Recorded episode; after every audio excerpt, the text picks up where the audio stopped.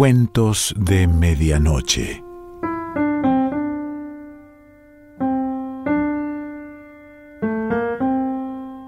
El cuento de hoy se titula La hechicera de Times Square y pertenece a Ellery Quinn.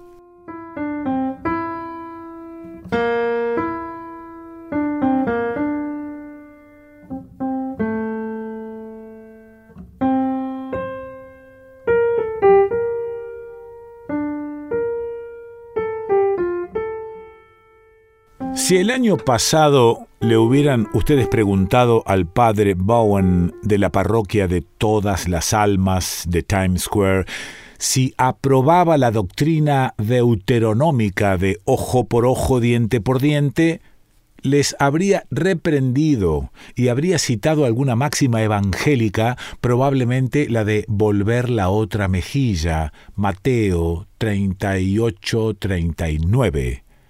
Pero si se hacen la pregunta ahora, lo más probable es que el padre Bowen invoque a una autoridad profana llamada Ellery Quinn.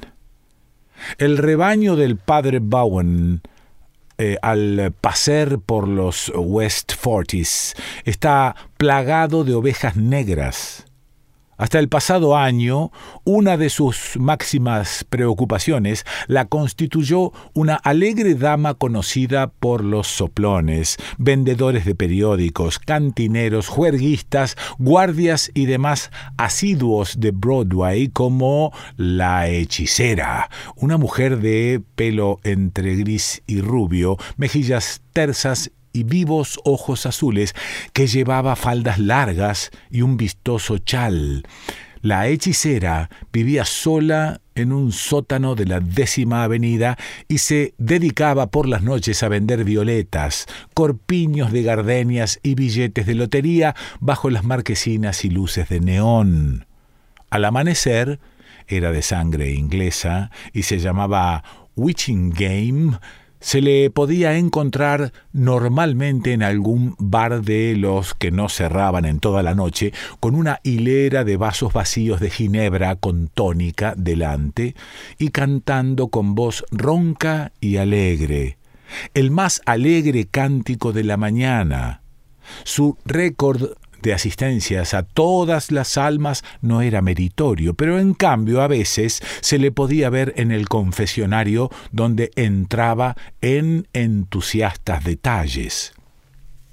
Su pastor se esforzaba duramente con aquella exasperante oveja, pero no pudo regocijarse hasta una semana de invierno en que la hechicera se durmió sobre la nieve de la acera y se despertó en el hospital Bellevue con una pulmonía doble.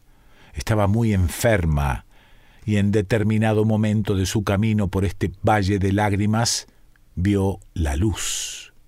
Envió entonces a llamar al padre Bowen y desde que volvió a su casa en una jubilosa ambulancia se convirtió en una permanente pecadora arrepentida.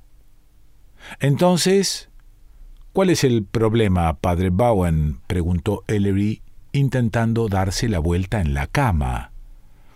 Hacía diez días que estaba postrado a causa de un doloroso ataque de ciática. La raíz del problema, señor Quinn, dijo el padre Bowen, colocando su brazo huesudo bajo el de Ellery, e incorporándole con destreza, estriba en el amor al dinero. Vea Timoteo 1.10. Parece ser que, según dicen en mi parroquia, la señorita Witchingame es rica. Posee varias propiedades muy valiosas y una cantidad considerable de valores y de dinero en efectivo. La pobrecilla hasta ahora ha sido mezquina, pero de pronto, a causa de su regeneración espiritual, insiste en desprenderse de todo. ¿Para dárselo a algún cantinero necesitado? Casi desearía que fuese eso contestó el anciano clérigo con un suspiro. Conozco al menos tres cuyas necesidades son grandes, pero no, ha de ir a parar a su único heredero viviente. y le contó a Ellery la curiosa historia del sobrino de la hechicera. La señorita Game había tenido una hermana gemela, y mientras que en todos los aspectos físicos eran idénticas, en gustos diferían profundamente. La señorita Game, por ejemplo, había mostrado ya desde muy joven preferencia por la ginebra y por las juergas. En cambio, su hermana gemela consideraba que las bebidas eran los lubricantes del diablo y poseía una moral muy rígida.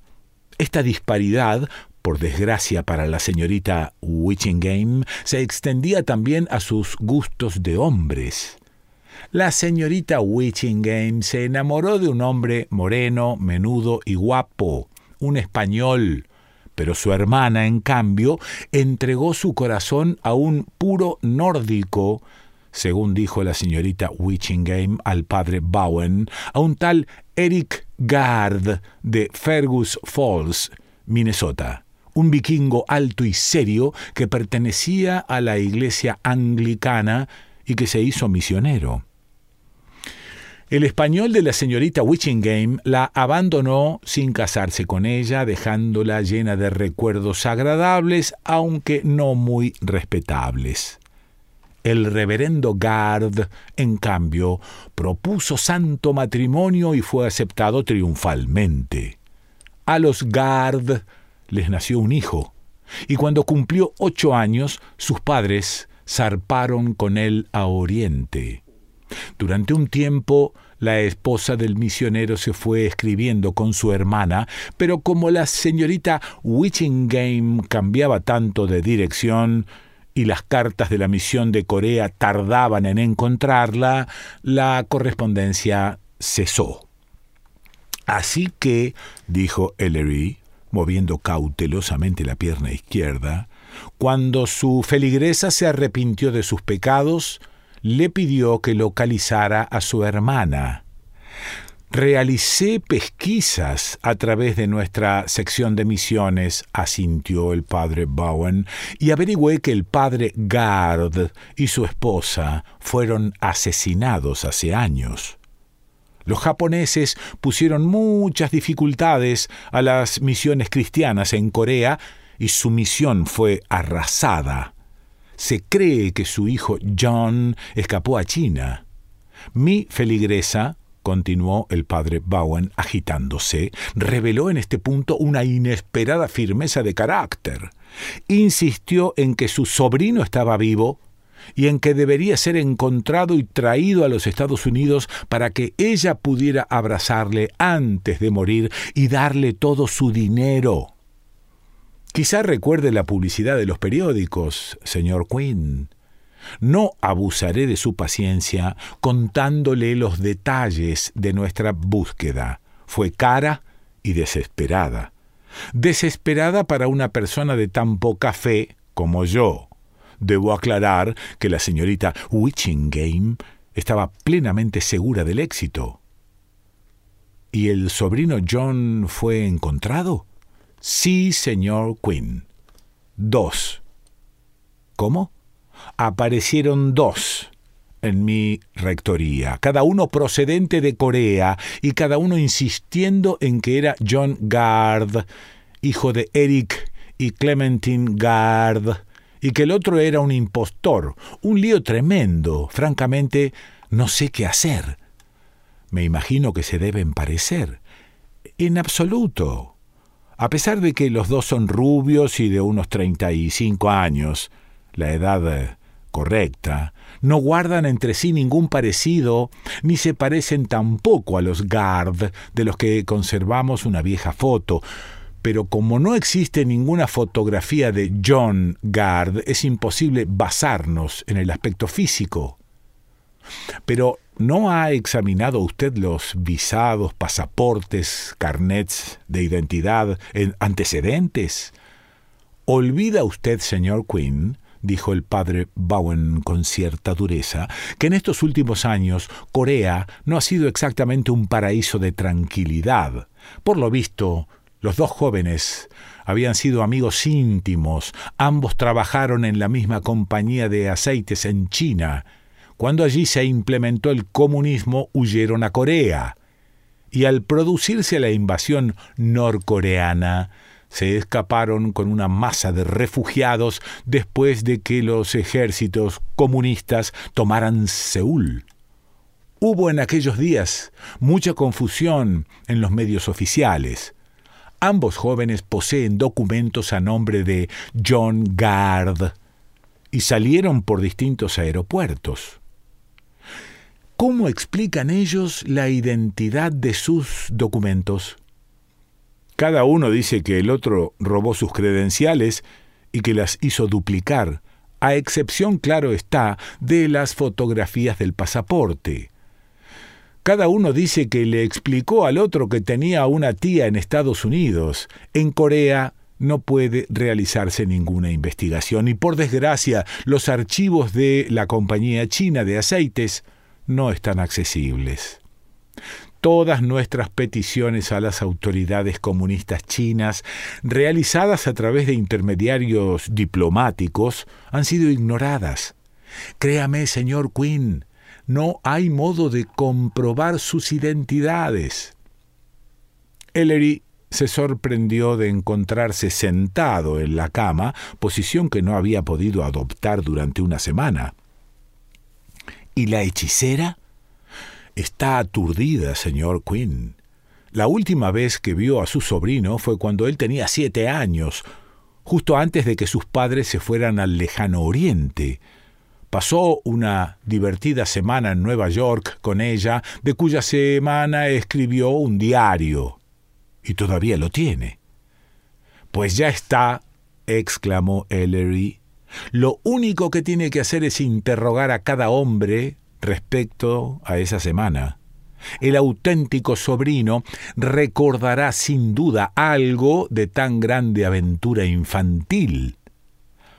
Ya lo he hecho, replicó tristemente el padre Bowen. Cada uno se acuerda de algo, cada uno asegura con amargura que el otro puede contestar esas preguntas porque él se lo explicó todo, y la pobre mujer se ha agotado intentando escoger a uno de los dos. Está ya dispuesta a dividir su dinero entre ambos, y no lo toleraré, dijo firmemente el anciano pastor. Ellery hizo todas las preguntas que se le ocurrieron y fueron muchas. Bueno, padre, dijo por fin moviendo la cabeza, no veo cómo. y de pronto dejó de mover la cabeza. ¿Qué? gritó el clérigo. O tal vez sí. Una manera de averiguar la verdad. Sí, sí. ¿Dónde están ahora los dos Johns, padre? En mi rectoría. ¿Podría traerlos aquí, digamos, dentro de una hora? Oh, sí, contestó el padre Bowen, desde luego. Una hora después, el anciano clérigo hizo entrar en la habitación de Ellery a dos jóvenes de aspecto airado y cerró la puerta de golpe. Me ha costado mucho evitar que se peguen, señor Quinn, este, caballeros, es Ellery Quinn, dijo fríamente el padre Bowen, y pronto terminará con esta majadería. No me importa quién es ni lo que diga, gruñó el primer joven. Yo soy John Gard. Tú eres un embustero, rugió el segundo joven. ¿Te han machacado la cabeza alguna vez? Inténtalo y quieren hacer el favor de colocarse de lado mirando esa ventana dijo Ellery. Se fueron calmando. Ellery les examinó agudamente. El primer joven era rubio y alto, de hombros anchos, ojos castaños, nariz chata, pies enormes, manos gastadas.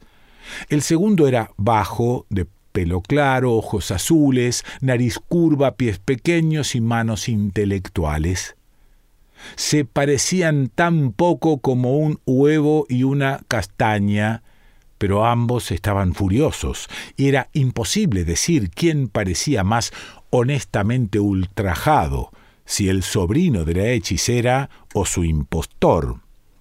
¿Lo ve? dijo con desesperación el padre Bowen. Claro que lo veo, padre, dijo Ellery sonriendo, y me alegraré mucho de poder identificar a John Gard. Los dos jóvenes se agitaron como si se retaran el uno al otro. Vamos, vamos, caballeros, dijo Ellery. En la habitación de al lado hay un sargento detective que podría romperles la espalda sin tirar la ceniza de su cigarrillo. ¿Se ha preguntado usted que cómo lo sé, padre Bowen? Eh, pues sí, señor Quinn, respondió el clérigo confundido, no les ha hecho a estos jóvenes ni una sola pregunta. ¿Le importa alcanzarme de aquel estante, padre, ese libro tan grande encuadernado en tela? dijo Ellery con otra sonrisa. Gracias. Este volumen, caballeros, se titula Medicina y Biología Legal y fue escrito por dos de las más famosas autoridades en la materia, Mendelius y Clagett. Veamos. Tiene que estar por la página 500 y algo. Bueno, padre, usted me ha dicho que la hermana gemela de la señorita Witchingham era idéntica a ella físicamente, ¿no es así? En este caso, como la señorita Witchingham tiene los ojos azules, la señora Gard debió también de tenerlos. Y ha descrito usted al reverendo Gard como un puro nórdico, lo cual, etnológicamente, coloca al padre de John Gard entre las personas de ojos azules. Aquí está. Déjenme que les lea el segundo párrafo de la página 563 de esta competente obra. Dos personas de ojos azules, dijo Ellery, clavando los ojos en la página abierta del libro. Engendrarán solo hijos de ojos azules no podrán engendrarlos de ojos castaños. ¿Qué se va? chilló el padre Bowen. Velí, rugió Ellery, atrápelo. Y el sargento Velí, apareciendo como por arte de magia, obedeció con su énfasis acostumbrado. Mientras el sargento se llevaba al alto y fuerte impostor de ojos castaños, el menudo y auténtico John Gard, de ojos azules, intentó expresar su agradecimiento a Ellery en una excitada mezcla de inglés, chino y coreano. El padre Bowen tomó el libro que Ellery había cerrado y lo abrió por la página 563. Una expresión perpleja se dibujó en su cara, y dando la vuelta al libro, miró la cubierta. Pero, eh, señor Quinn, exclamó el padre Bowen, este libro no se titula Medicina y Biología Legal. Es una vieja edición de ¿Quién es quién? Sí, replicó Ellery con aires de culpabilidad. Habría jurado. No, dijo el padre Bowen en tono severo. La realidad es que Mendelius y Clagett no existen. Es usted quien se ha inventado esa teoría de los ojos azules y castaños, ¿no es cierto?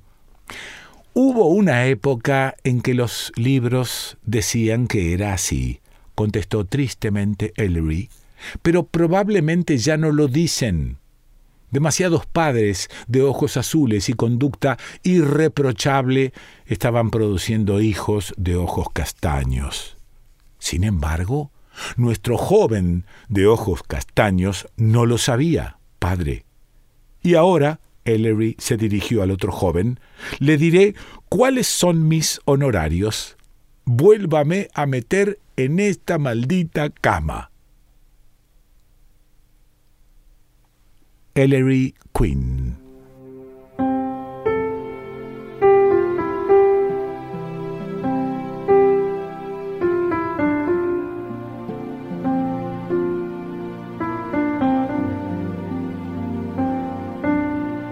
Cuentos de Medianoche.